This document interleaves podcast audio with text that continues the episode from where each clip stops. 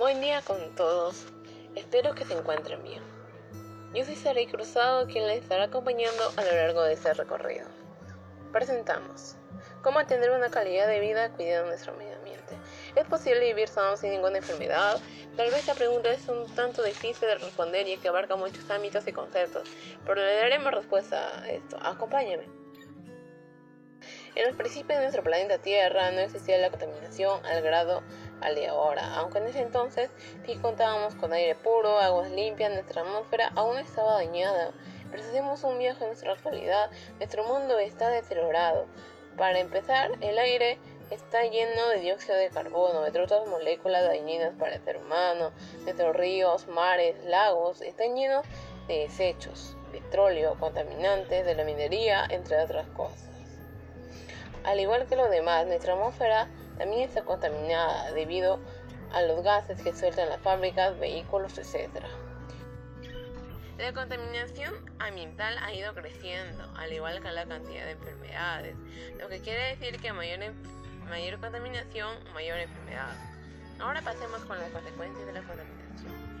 Los niveles altos de la contaminación del aire pueden afectar en forma negativa la función pulmonar y desencadenar exacerbaciones de asma, enfermedad pulmonar obstructiva crónica, además de aumentar el riesgo de cáncer de pulmón.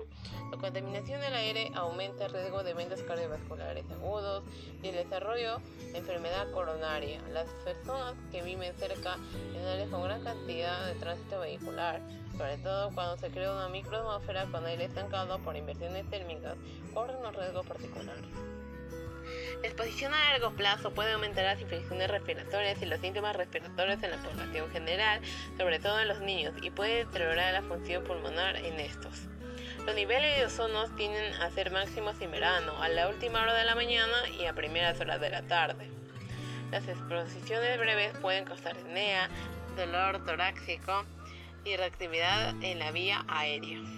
Los niños que participan regularmente en las actividades al aire libre en los días que la contaminación con ozono es alta están más propensos a desarrollar asma.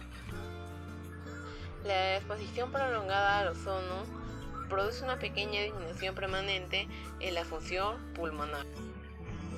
Ahora que ya nos dimos cuenta de todas las enfermedades que puede causar la contaminación específicamente del aire, Hago un llamado a todos los que me escuchan a cuidar nuestro medio ambiente.